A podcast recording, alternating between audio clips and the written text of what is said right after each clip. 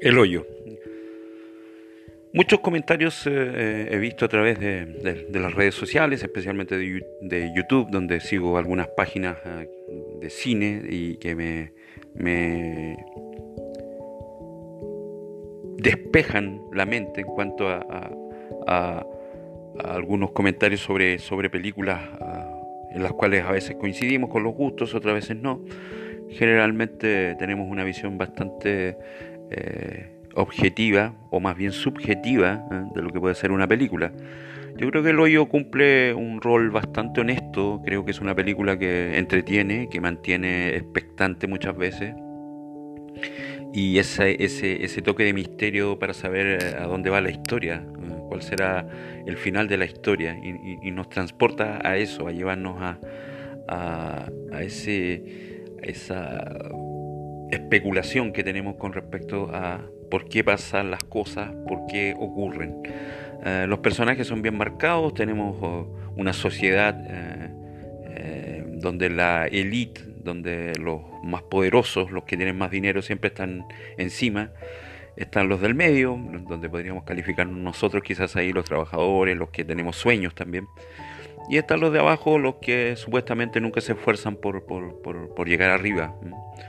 Eh, hay personajes ahí que representan, por ejemplo, la, la, parte eh, eh, intelectual, como es, como es el protagonista, donde a, los, a, los, a los presos, en este caso, yo no sé si son presos ¿ah? o si están castigados ahí por la sociedad, no lo sé. queda un poco eso al, misterio ahí, a, descubrir realmente qué, qué, es lo que pasa con ellos y por qué están ahí. Representa al intelectual, al tipo que lee, al que ve quizás la, vida desde otra perspectiva, de una perspectiva más eh, eh, emocional, poética quizás, eh, pero también inteligente, de, una manera más inteligente.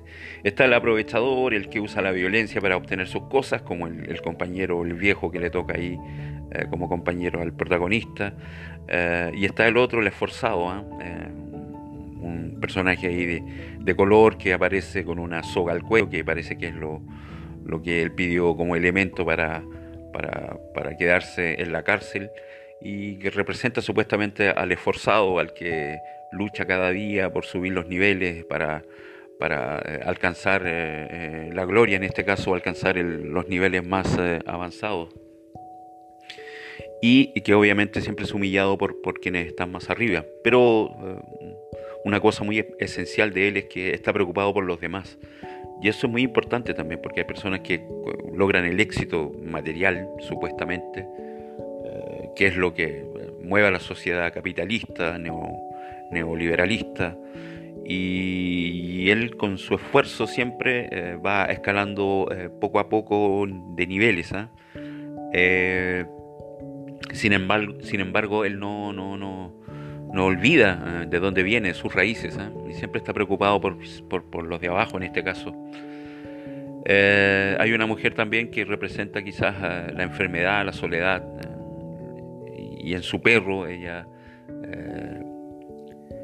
supuestamente mejora o alivia esa, esa soledad, donde hay muchas personas que están solas en el mundo y que necesitan muchas veces de, apoyo emocional y se cargan precisamente en, mascotas u otras cosas también banales, entre comillas. Eh, está la, luchadora eterna, esa que está luchando contra todos y, contra todo y eh, busca eh, a su hija en este caso que es representada supuestamente por su felicidad, no lo sé. Es una película bien con muchos clichés también, una película que que representa metafóricamente lo que puede ser la sociedad en la cual vivimos y donde, por ejemplo, eh, quedó demostrado con esta crisis de, del virus corona que, hay personas que realmente no piensan en otras ¿ah? y solo en, el, individualismo, en el egoísmo ¿ah? y de no compartir realmente lo que ellas tienen. Eh, es una película muy, muy, muy entretenida si se mira desde esa perspectiva. Obviamente tiene cosas bastante violentas que, hay personas que no han soportado eh, continuarla. Eh, sin embargo, a mí me parece una, una película eh, similar a otras, no es una gran película que va a quedar en la historia como una, una tremenda película que uno la va a recordar siempre, ¿no? Yo creo que de aquí a un mes ya es posible olvidarla. recomendable, sí, es una película para para personas que buscan eh, alternativa en el cine. ¿eh? No es una película para ver ahí eh, comiendo, comiendo cabritas en una tarde de domingo, no. Es una película que da para, para pensar, para, para meditar un poco también de lo que hemos construido como sociedad, como mundo. y esa es sin duda la, la gran metáfora. me gustó mucho la película, sin embargo, creo que exagerar en su contenido o, en su novedad eh, es un poco exagerado.